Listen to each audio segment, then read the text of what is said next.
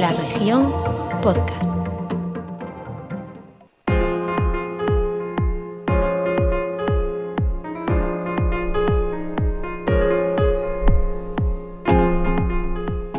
Vamos a cambiar en breve las teclas por las zapatillas de básquet porque en eso estamos, en el grada nuevo chocho, en el tiempo de baloncesto de Leporo, tiempo de copy, es que nos seguimos acercando a la recta final de la temporada, cada partido es más importante o cuando menos definitivo incluso, porque eh, viene de hacer casi los deberes y en el partido de mañana puede rematarlos, si no matemáticamente, si virtualmente. Partido marcado en rojo contra el Oviedo. Si mañana gana el Cop, estará una temporada más en la Liga Leporo. Arrancamos.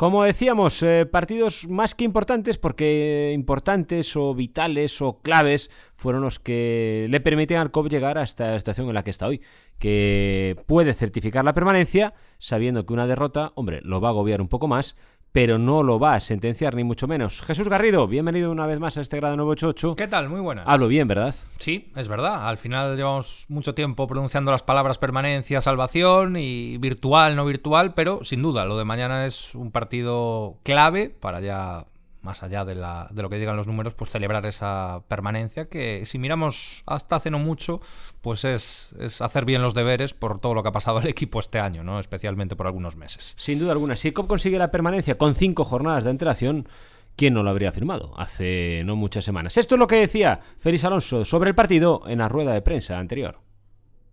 Es un partido muy, muy importante. Me atrevería a decir que de ganarlo prácticamente definitivo para, para conseguir esa salvación, no al 100%, pero muy cerca. Eh, no sé, varía una salvación virtual. Por lo tanto, bueno, pues una vez que, que digo esto, la trascendencia de, del partido es máxima. Y tanto que sí, porque Cobb busca.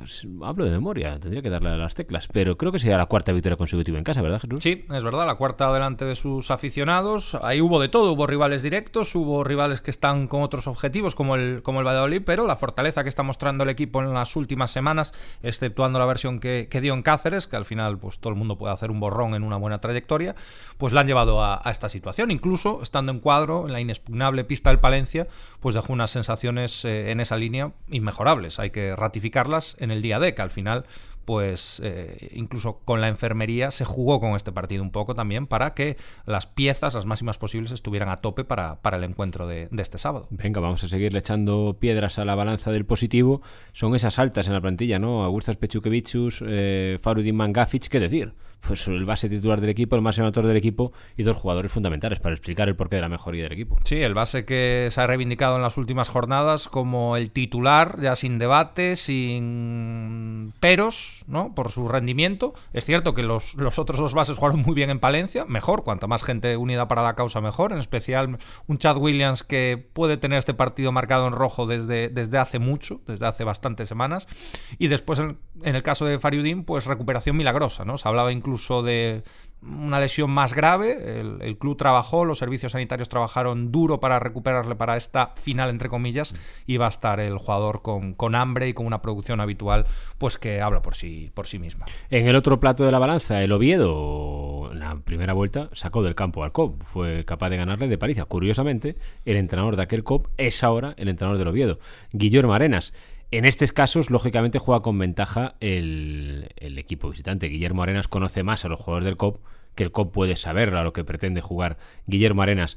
Y el Oviedo estaba muy tocado hasta la semana pasada. La victoria contra el Almansa le puede dar mucho aire, puede llegar con esa confianza que le faltaba. Por fondo y desde luego que es lo que prima al final el número de victorias y por forma, ¿no? Porque al final cuando te ves contra, contra la, la espada y la pared, pues si lo sacas adelante eh, parece que te refuerza el doble, ¿no? Que fue lo que le, le, puede pasar al Oviedo.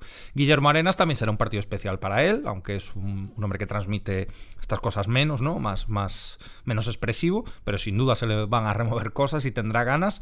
Conoce a muchos jugadores, los ha entrenado, en algún caso hasta los ha ascendido el año pasado a, a, a varios jugadores, Seiduno estará pero es un partido donde ellos también tienen cero margen de maniobra, es decir, una derrota les deja, les vuelve a dar ese paso atrás del paso adelante que dieron la, la pasada jornada. Ahora es verdad que Oviedo si hubiera perdido con Almansa llegaba aquí claro. Con, con, el agua al cuello. Es decir, llegaba sin margen, ese sí que era sin margen absoluto de, de error. Calendario de Oviedo es peligrosísimo también. Sí. Eh, Cobb llega con confianza, porque lo decíamos, tres victorias seguidas en el Pazo, cuatro en seis jornadas. La última derrota fue en Palencia, como decíamos, dando muy buena imagen.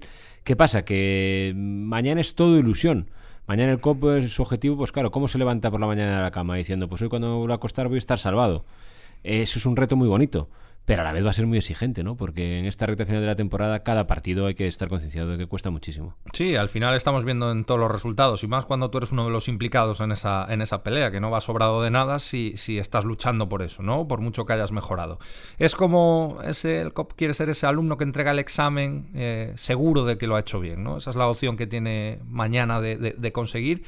Y yo creo que el refuerzo moral del equipo es que se ha visto en esta situación incluso peor, porque los partidos con Almansa, los partidos en Albacete, esos sí que eran eh, que te metían en un lío en el caso de perder. Han jugado con esa presión y, y han rendido bien, e incluso después con menos presión con el Valladolid, un equipo potente que, que, es cierto que fuera no rendía, pero que tiene mucho, también se sacó. Yo creo que esa hoja de ruta que está llevando el COP sí que les hace tener una confianza que no un exceso de confianza. Yo creo que, que les ha repercutido bien en el juego, tanto colectivo como de jugadores que han dado un paso adelante, jueguen cinco minutos o jueguen 15. Y yo creo que tiene armas suficientes y más con la recuperación de, de Pez y de Fariudín para, para mañana pues volver a ser ese equipo y, y sacar uh -huh. el partido adelante. Firmamos uno arriba al final del partido. Sí, claro. al final estamos siempre con el básquet a verás, con la calculadora, pero al final cuando ya le quitas tres, le quitarías tres victorias al Oviedo, uh -huh. pues hombre, si tenemos que pensar con el básquet a verás con el Oviedo, pues mejor ya cerrar la persiana, ¿no? Sí, Porque entonces lo que nos viene después va a ser, va a ser dramático. Claro. Estoy de acuerdo. Si Cop gana mañana está virtualmente salvado, lo que decía Guillermo Anés y coincidimos todos. Eh, otra cosa es que, bueno, pues que matemáticamente puede estar un poquito más en cerrarlo, no, aunque si ganas mañana igual es ya en la siguiente jornada. Pero va a estar muy, muy, muy cerca el COP de conseguir esa, esa permanencia en la, en la categoría. Eh, mañana, Jesús, eh, ambiente en el sí. Paco Paz. en los últimos partidos un ambiente extraordinario. Eh, el de la Almansa también, aunque tocó en tres semanas. Eh, vamos a dejar hablar a, a, Guillermo Arenas, que habla de. Perdón, a Félix Alonso, que habla del partido, del ambiente y de la afición, y luego comentamos algo del partido. De lo mucho que nos jugamos y, y es verdad que el día de Almansa vino en menor número por. Era miércoles santo, probablemente alguno decidió quedarse a ver también el, partido de la, de la Copa del Rey, pero los que vinieron eh, fueron fundamentales para nosotros, fundamentales. Entonces yo creo que ellos son conscientes, creo que mañana va a haber un ambientazo en el, en el Pazo, eh, no, y no solamente por lo que nos jugamos, sino por el homenaje que rinde el club a una figura como, como Moncho.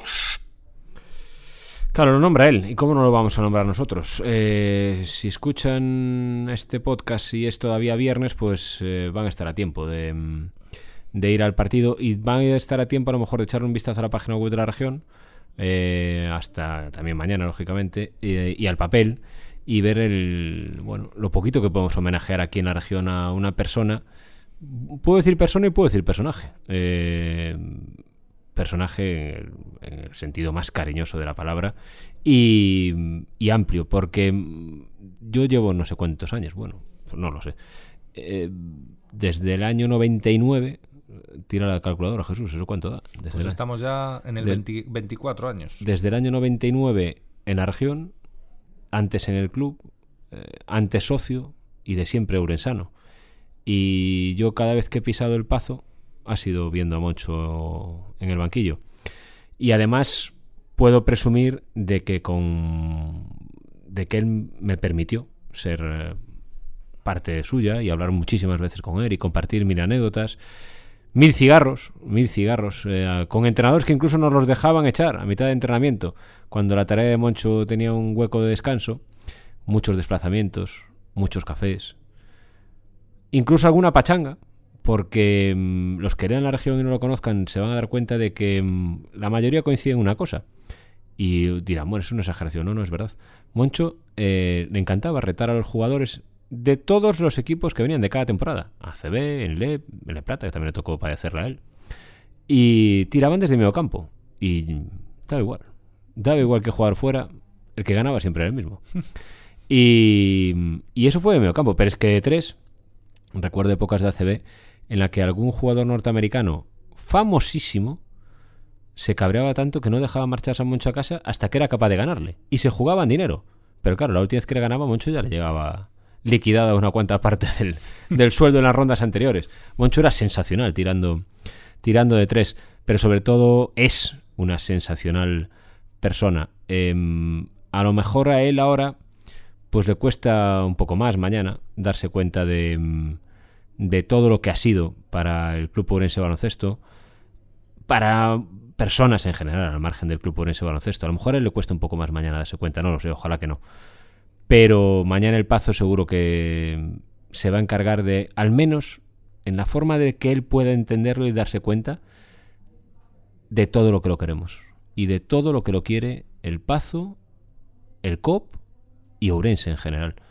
Si están escuchando este podcast y están a tiempo, porque todavía no es la hora del partido, todavía no es sábado a las 7 de la tarde, y alguna vez, pues porque fuesen de los que se subieron al carro en la época de la CB, de los que estuvieron después en las épocas de vacas gordas en Aleporo, o de los que son del barrio del Puente, o del Pino, o de Fray Canedo, o de un montón de cosas más de la sociedad orensana con las que mucho está relacionado, si escuchan este podcast, están a tiempo de ir al pazo.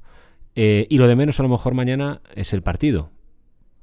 Lo de al menos, o sobre todo, acudir y darle un aplauso y un homenaje que hay muchos jugadores, entrenadores, directivos que se merecen mucho en el COP pero yo creo que ningún homenaje va a tener el sentimiento y ser tan de verdad como el aplauso que se va a llevar mañana Moncho antes de empezar el, partido.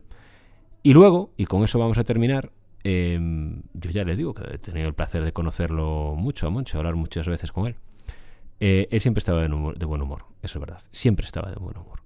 Excepto, excepto, aunque le duraba poco, el cabreo. Pero lo que más cabreaba a Moncho y lo que más enfadaba a Moncho y el único momento en el que era mejor no tirarle mucho de la barra a Moncho era si un ratito antes había perdido el copo, porque eso lo odiaba. Odiaba cada vez que perdía el equipo. Entonces, eh, mañana el Pazo seguro que va a estar a la altura y va a darle a Moncho el homenaje que se merece. Y este equipo, que es trigo limpio, lo hemos dicho en este podcast muchas veces en la temporada, yo no sé si lo va a conseguir, porque enfrente está el Oviedo también. Pero si puede dar ese medio segundo más rápido, ese medio impulso antes, ese rebote de más o esa carrerita un poco más, mañana que nos racanee, por favor. Porque mañana em, esa victoria va para quien más la merece. Mañana esa victoria es el mejor homenaje posible para Moncho. Primero un aplauso y después al final, cuando mire el marcador o cuando él se dé cuenta que es todo felicidad, darse cuenta de que su cop y en su casa ha vuelto a ganar el partido. Jesús, muchas gracias. Muchas gracias, un saludo. Nos vemos mañana en el Pazo dos Deportes Paco Paz si están a tiempo. Y si no, nosotros se lo contamos en las páginas de la región y en la página web de la región durante el fin de semana. Y el lunes nos escuchamos aquí, en grada 988. Va por Timoncho. Adiós.